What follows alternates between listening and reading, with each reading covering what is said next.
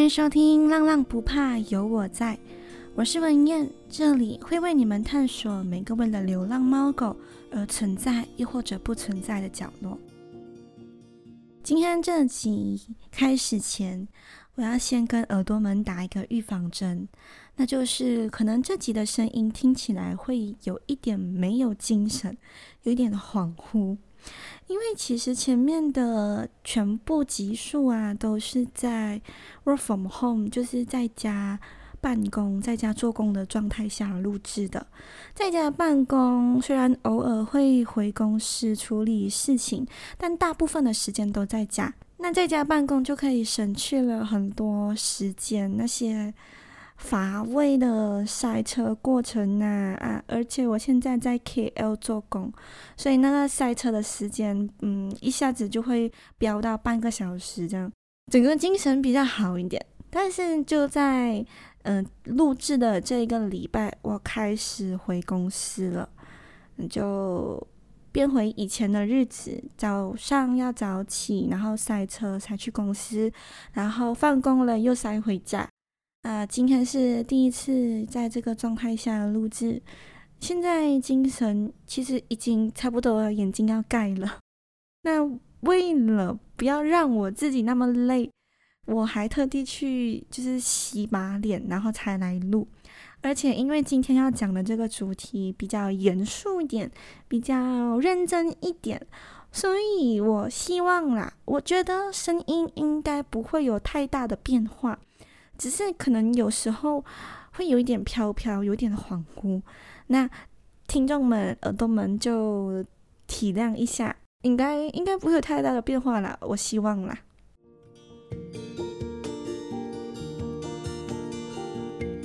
好，今天要说的故事可以说是不只不为了浪浪而存在，甚至也不为人民而存在。那标题所见，大家应该知道，我们今天要讨论的话题是乌克兰战争。乌克兰战争到我今天录制为止，因为我录制的时间是五月中，直到今天呢，仍然还在发生中。那今天的这期节目不会很详细的跟大家说什么是乌克兰战争，因为毕竟我们的频道。呃，在这个方面不是专业的。那如果现在还有耳朵们不懂什么是乌克兰战争的话，非常建议你去了解之后再来听。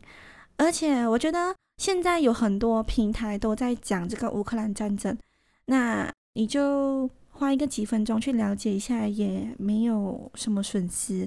而且如果你很喜欢。听声音，甚至有 podcast 都在讲这个。那如果你很喜欢看影片，那就去 YouTube 随便找都有这些解说。总之，大家就去了解之后再来听吧。那我们不会去详谈乌克兰战争的一些内容，但是我们会以一个另外一个角度去解读乌克兰战争的残忍。就符合我们的节目属质，我们会用流浪猫狗的角度去来看看这乌克兰战争给他们带来了多少伤害。身为生物链等级最高的我们呐、啊，人类对于这场战争已经无能为力。那对于浪浪，他们又有多少的能耐来对抗呢？我在找资料的时候，有找到一些相关的数据，那我会把这些数据一一念给耳朵们听。但是因为数据是在今年四月六号统计出来的，所以这个 podcast 上线的时间跟四月六号应该相差一个一个多月，那准确性可能就没有那么的精准，但是大家可以稍微听听看呐。据世界动物保护协会估计，自乌克兰战争开始以来，已经有大概三百七十多万乌克兰人民正在逃离他们的祖国，而他们中有绝大部分的人都是宠物主人，他们被逼，呃，带着心爱的宠物离开，有一些甚至因为一些情况而抛弃。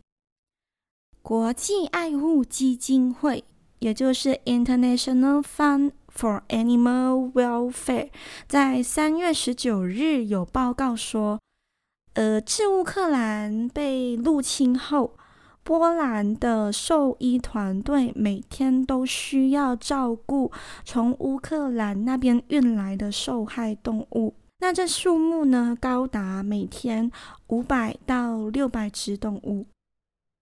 在战争下，野生动物也逃不过被惨死的结果，因为它们的栖息地都大部分都被炮弹破坏。那或者他们在逃亡的时候呢，呃，受到炸弹的攻击，然后，呃，很多野生动物在这个战争下都无法生存，那也避不开惨死的结局。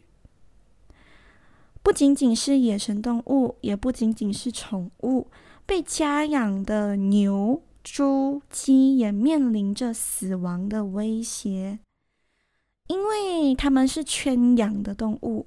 所以更不容易安置，再加上乌克兰现今大概有三百五十万头牛、五百七十万头猪、二点一二亿鸡，在那么庞大的情况下，战火很容易就是攻击到他们。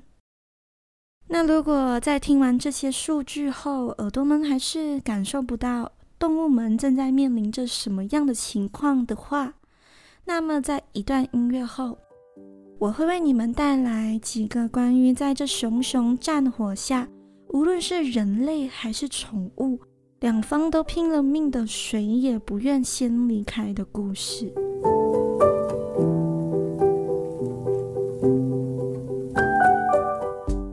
欢迎耳朵们回来。那这里和耳朵们稍微提醒一下。本集内容会稍微沉重一些，比前面听到的几集还来得严肃一点，因为它是现在进行式。我们都知道，事情不管几严重，时间终究能够帮我们淡忘。但是因为今天要讲的这起事件，它仍然正在进行着，所以可能听着的时候，嗯，会稍加严肃一点。那耳朵们如果怕听到心情很沉重的话，一定一定要听到最后，因为今天总共会跟你们分享三则新闻。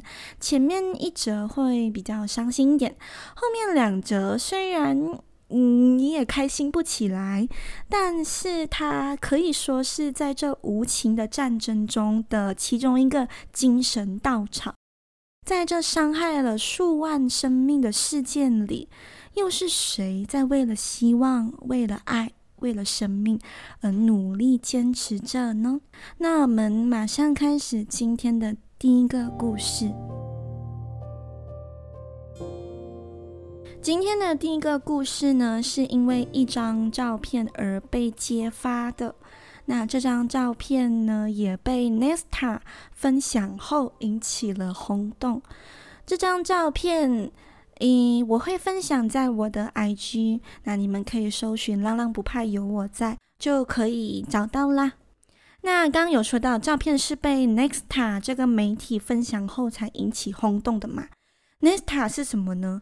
啊，我不懂我有没有念对嘞，还是 N E X T A，应该是 Nexta 吧？总之，这个是白俄罗斯的一家媒体，主要通过 Telegram 和 YouTube 来传播消息。那它是白俄罗斯现今最大的电报频道。Telegram 的呃内容通常是在分享一些来自于生活发生的短视频啊，或者图片。那 YouTube 呢，就是分享一些比较长的视频，还有一些他们的原创视频。这张照片被这个媒体分享在他的账号，也因此有了曝光率，让更多人知道了这故事。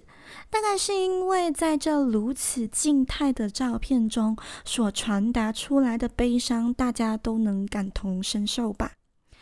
这个照片我跟大家描述一下是长什么样的。它是一个尸体，然后旁边坐着一只狗。据新闻里写到，呃，一张来自基辅，基辅也就是乌克兰的首都的图片的相片出现在了互联网上。这张照片显示，一只狗坐在主人的尸体旁边，据报道，主人是被俄罗斯武装部队当场击害而死亡的。那狗狗呢？看到主人已经没有气息了，仍然拒绝离开一步，一直待在原地，好像在等着主人醒来一样。想看照片的，去我的 IG 看哦。你们看，呃，那个尸体有打马赛克的，所以大家可以放心。那在这个照片被揭发后，在这故事被更多人知道后，同一个时间，来自基普独立报的报道，嗯、就有说到，在俄罗斯军队占领基辅期间呢，有三百五十五只狗死在了基辅州的动物收容所。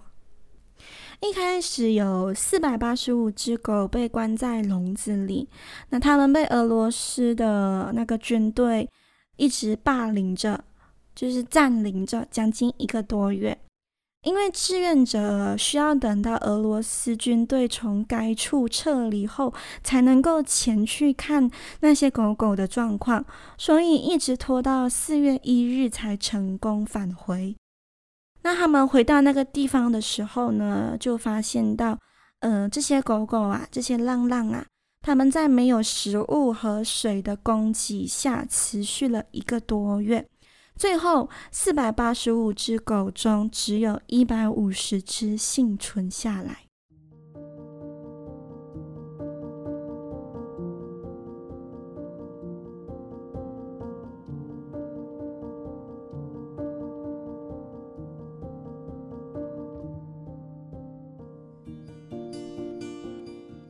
遇到战争的时候，我们都知道，远离战场才是最好的选择。同样的情况发生在把宠物看成自己家人的主人身上，他们宁可一同等待死亡，也不愿先行抛弃。接下来要讲的这个故事呢，是来自一个印度的青少年。那因为他的名字是印度名，就是印度人的名字，我不是很会念，所以我就称他为呃留学者，印度留学生，因为他是来乌克兰留学的时候被困住的。完整的名字我也会放在 IG。好，这个印度留学生呢，他面临如此突发的状况。他比谁都清楚，要逃离这个国家，去到邻国，或者是回到自己的祖国印度，是最安全不过的选择了。而且，其实同一个情况也发生在他家人的身上。他的家人也是在乌克兰做生意的，但是就在呃战争爆发的前两天，他们就先离开了乌克兰，然后订了去迪拜去迪拜的机票，然后也要求他的家人也要求这个留学生印度留学生一同坐上这个飞机，但是呢，这位留学生他拒绝离开了。原因是因为和他一起生活了一年的救济狗，就是 rescue dog，他的狗狗不能够上飞机，因此他就先让他的家人离开，然后并答应他的家人将会在呃两三天内向印度政府和相关的部门得到批准，然后和狗狗一同离开这个战争地带。但是他没有想到。如果一个在外留学生要回印度的话，而且又携带宠物的话，这会需要很多流程。首先，他需要向乌克兰当地的印度大使馆申请，然后因为有携带宠物的关系，另外需要向一个部门叫做 Animal Quarantine and Certificate Service 的组织申请。这个组织，我有上网找一下资料，它就是为了防止在嗯，可能因为旅行啊，或者是呃国际贸易的情况下，需要让狗狗搭飞机，然后怕它在这个过程中把外来的疾病带到印度，所以才有这个组织的成立，就是确保印度人民的健康安全等等的啦。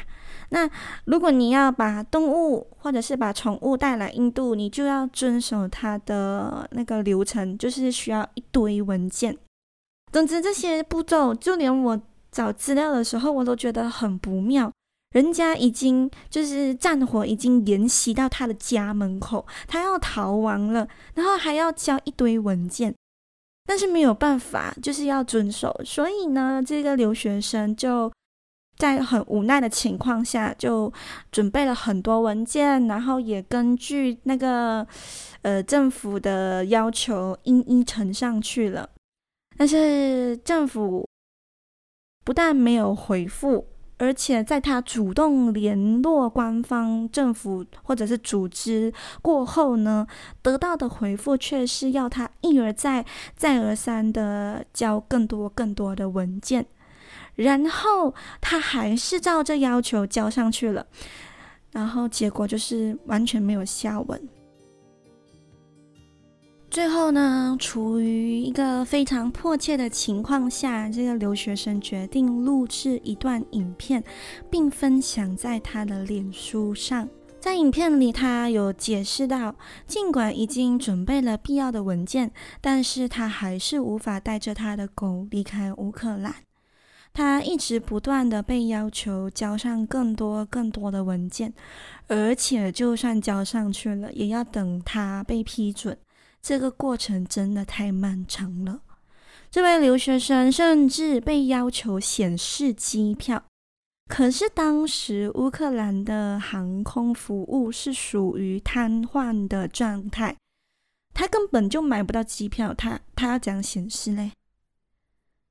那他也有说到，就是在遇到这种情况的时候，印度的政府应该做的就是直接给我一个。不反对证明，也就是 No Objection Certificate。那这个证明呢，是由任何组织或者是特定的情况下发表的一个证明，就是说他不反对你的这个事情啊。简单来说，就是如果他有这个证明的话，他就可以直接带他的狗回国，不需要通过一堆文件申请。那最后这个影片就是发到了 Facebook 嘛，那就很多人在那边 share，其中包括一个非常有影响力的组织，就是善待动物组织，叫做 PETA。那过后呢，这名男子就在三月四号成功的回到印度，而且是和他的好伙伴那只狗狗。这件事情发生后，嗯，就有很多邻国，就是附近的国家，比如说波兰、罗马尼亚，就站出来，纷纷表示，他们允许乌克兰人民在这个非常时期携带自己的宠物进入到自己的国家，而且无需要任何琐碎的文件证明。那第二个故事就先结束。嗯，在大家都想尽各种方法逃离的时候，一位宠物猫咖啡厅主人打死都不愿离开自己的祖国乌克兰。他也是我们今天第三个故事的主角。